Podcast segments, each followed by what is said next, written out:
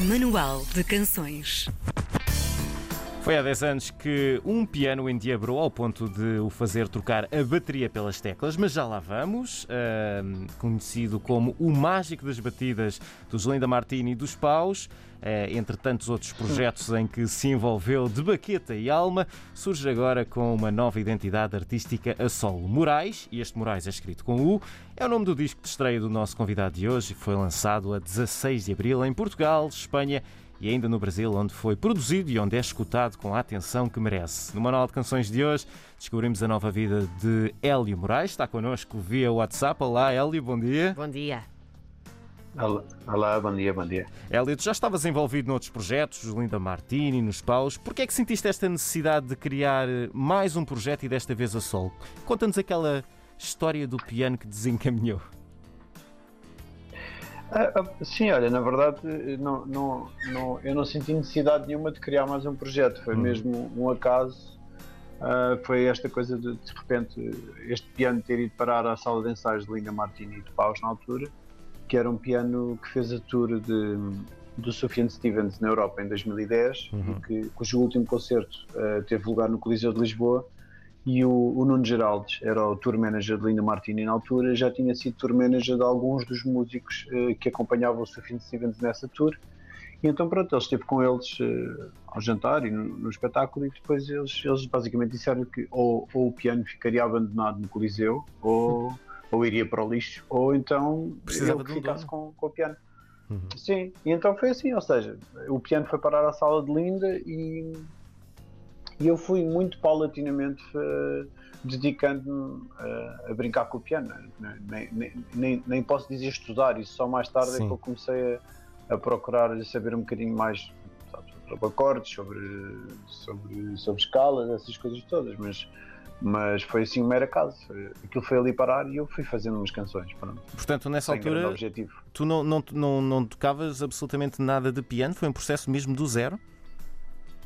Foi, foi, totalmente do zero, sim. Ainda não toco muito,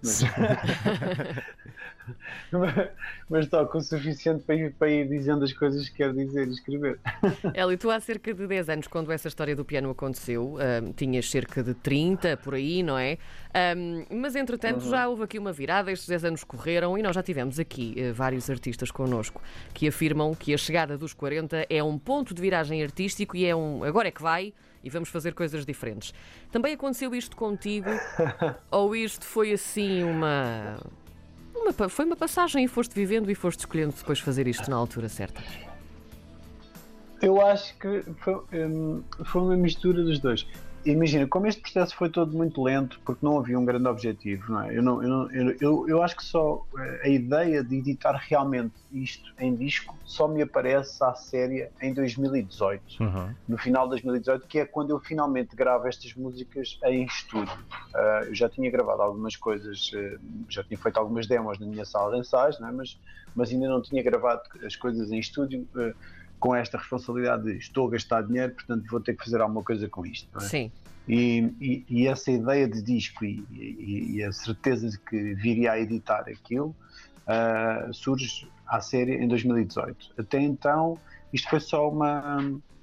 Portanto, em 2018 eu tinha, eu tinha 38, não, ou seja, não, não, não foi necessariamente a idade que veio dar aquela machadada de ok, tenho que fazer coisas novas com, com esta idade. Porém, Porém, a verdade é que, chegado aos 40, e acabei por editar o disco com 41 uhum. já, eh, e não com 40 como estava previsto inicialmente, acabou por. Eh, sim, acabou por me fazer pensar uma série de coisas e, e, e pôr-me em retrospectiva. E este ano todo, com um disco nas mãos, fez-me fez -me dedicar ainda mais a compor, porque estas músicas foram todas compostas ao longo de muito tempo, não é? Portanto, eu não pensava uh, diariamente, nem semanalmente, e talvez nem mensalmente nestas músicas, porque não, não, elas não eram um todo, não eram um objeto que eu quisesse ver editado, eram, eram só coisas que eu ia fazendo. Uhum. Uh, e, mas este ano todo, e, e, aí sim, talvez esta coisa de, da idade me tenha feito pensar: ok, eu sou músico, eu, eu quero. É, fazer música todos os dias e pensar em música Sim. todos os dias.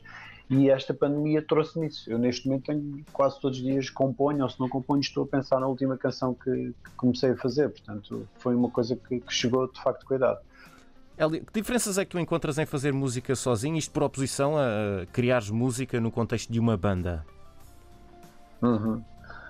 Olha, uma das diferenças que eu, que eu noto é em termos de flow, né? a, fluidez com que, com que eu faço música sozinho acaba por ser diferente da fluidez de fazer música com, com banda. Fazer música com banda tem, tem uma parte muito boa que é tu não tens que encontrar todas as soluções, não é? porque tens uhum. uma série de outras pessoas que também, que também contribuem e isso é fixe e essa troca é, é, é, é muito, muito enriquecedora.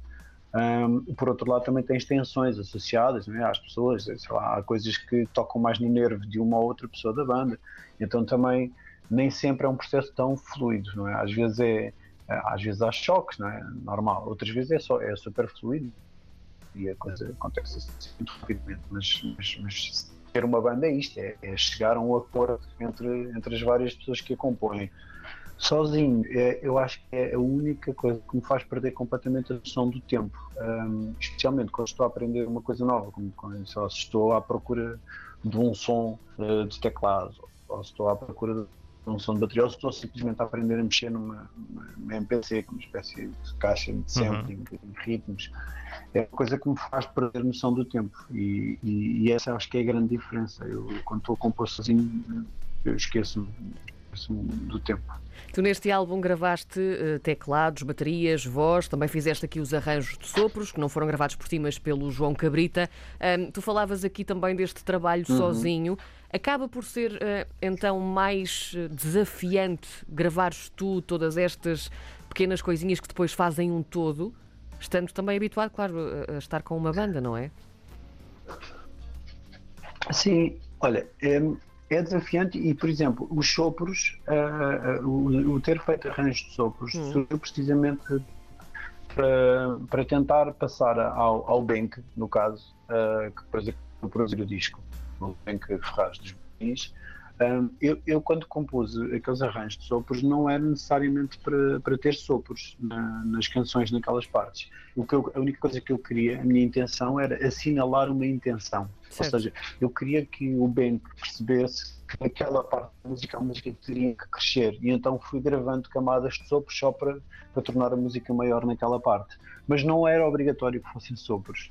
Só que depois, quando, quando começamos a trabalhar discos juntos, ele, ele achou que de facto fazia sentido que fossem sopros. E, e, e pronto, e depois eu pensei, ok, mas se é para gravar sopros, vou falar com alguém que o faça mesmo bem e a sério. E pronto, e aí falei com o Cabrita. O, o tipo de sonoridade mas, tu é exploraste. É o tipo de, sonoridade que tu exploraste neste, neste teu projeto a Solo Moraes, uh, já era um desejo antigo uhum. teu ou foste experimentando até chegar a este, este resultado que te, que te satisfez? Olha, eu acho que foi, fui explorando e, e, e, só quando, quando encontrei o Bank é que eu percebi exatamente para onde é que eu queria ir. Uhum. E eu acho que houve duas razões muito grandes para este disco demorar tanto tempo a, a ser concluído. Aliás, diria três. Uma, eu não ter um plano. Uh, a outra. Uh, a outra que foi uh, eu ter muita vergonha, ter muita insegurança com as músicas, com este papel novo de, de estar a tocar teclas e mais do que estar a tocar teclas, estar a cantar uh, no formato de canção, estar Sim. eu a cantar o tempo inteiro e estar, estar a cantar sobre coisas minhas. A outra foi eu não, eu não ter a certeza durante muito tempo de quem é que eu quereria para produzir o disco, porque eu, uhum. eu, havia um objetivo muito claro na minha cabeça. Eu não queria fazer nem um sucedâneo de Linda Martini, nem um sucedâneo de Paus. Sim. E é claro que eu sozinho não conseguiria fazer um disco que soasse inteiramente a Linda Martini, nem que soasse inteiramente a Paus, mas conseguiria fazer qualquer coisa que eh, eh, navegasse ali no mesmo universo. E isso era uma coisa que eu não queria. E, e boa parte da solução para, para contornar isso era encontrar um produtor que, que, que para já que, que, estivesse uh, afastado, que não estivesse contaminado, demasiado contaminado pelo, pelo meu passado nas bandas. Uhum. E então o Bank acabou por surgir como, como uma opção perfeita, porque apesar de eu conhecer as bandas, já tínhamos colaborado juntos com, com os Paus e com ele, inclusivamente, não, não era uma pessoa demasiado íntima, portanto, ele olhou para as canções com, com, com o olhar dele, sem pensar no, no, que é que estava para trás eh, do, de mim uh, enquanto artista de banda. Portanto, foi, foi perfeito. Estavas a falar nessa, num desses fatores de, de teres demorado tanto para lançar, que era teres tido vergonha de mostrar este teu novo lado do piano, de estar a cantar. Em que momento é que perdeste essa uhum. vergonha? Ah, fui perdendo aos poucos. primeiro fui perdendo, perde, primeiro perdi. Mas foi um processo interior ou as é... pessoas em quem foste mostrando, porque suponho que foste mostrando a algumas pessoas do teu círculo mais íntimo, incentivaram-te a, dizer, a, a mostrar e, e disseram que estava bom? Não, olha, eu mostrei, mesmo no ciclo mais íntimo, eu mostrei muito poucas pessoas. Hum. Eu mostrei, eu mostrei primeiro ao, ao Ângelo Lourenço, que é técnico, é meu grande amigo e é, e é técnico de, de Linda Martini e dos Paus também. Ele gravou umas demos muito antigas, que eu acho que dessas demos não sobrou nada para, para este disco. Depois mostrei ao João 13, ou seja, mostrei porque eu, eu, eu precisei de um, de um, de um, de um cúmplice para, para, gravar as coisas na altura. Certo. Eu na altura ainda não gravava as coisas sozinho. Depois pedi ao João 13, que também é técnico de Linda Martini, e aí ele gravou uma, uma, umas músicas, já algumas, acho talvez umas quatro de, dessa gravação tenham sobrevivido para este disco. Isto para em 2016 ou 2017, já não sei precisar.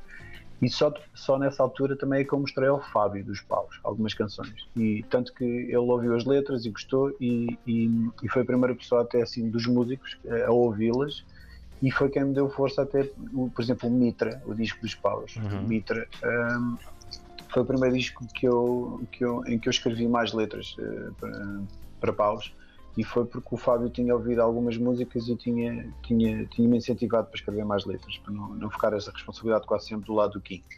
Um, e, e foi isto. E depois, só mais tarde, assim, muito paulatinamente, é que eu fui mostrando uma música ou outra ao André, uma música ou outra Uh, ao Geraldo mostrei uma que tinha mostrei uma Marialva porque tinha sido feito com uma, com uma, com uma caixa de ritmos uh, emprestada por um amigo comum, e, ou seja, fui mostrando as coisas de uma forma muito tímida, não, não sei, não sei porquê também. A edição deste, deste álbum foi adiada algumas vezes. Aliás, até nós andámos aqui para trás e para a frente, sim, até sim, com, sim. com a tentativa de marcarmos uma, uma, entrevista contigo e, e, teve essa particularidade muito engraçada. Passou-se aqui algum tempo em que tinhas um, as músicas prontas, mas o público não, não as conhecia. Como é que evoluiu a tua relação uhum. com, com essas músicas durante este tempo? Tiveste vontade de voltar a mexer nisto? Ou continuam aqui a, a soar-te a, a fresco e a novo? Não, não, sabes que eu não, eu não sou muito de olhar para trás e pensar uh, o que é que teria feito diferente. Isso não. Eu, eu quando. Eu tenho urgência em fechar as coisas. Uh, quando elas estão fechadas, estão fechadas. Não, não penso o que é que poderia ter feito diferente. Acho que até, eu até ganho carinho e ganho afeto pelo, por aquelas coisas que eu, que eu, que eu, que eu olho como erros, sabes? Uh, eh, um, acabo por, por aceitá-los e, e, e, e, e ganho-lhes carinho, porque o ter feito uma coisa de que possa gostar menos hoje em dia também me fez chegar onde eu estou agora, não é? no, a experimentação, o erro, isso é uma coisa que me interessa, não, sei lá, o, pode parecer clichê, mas para mim o processo é, é, é que é realmente interessante, é, porque uhum. imagina, eu, eu ao estar a fazer um, agora um caminho também a solo, o meu interesse é é eu descobrir-me também nesta nova faceta, é eu, claro. eu evoluir, é eu aprender a escrever melhor canções, é eu aprender a, a, brincar mais com as letras, aprender a brincar com o meu tom de voz, aprender a brincar com, com a minha técnica no, em instrumentos novos.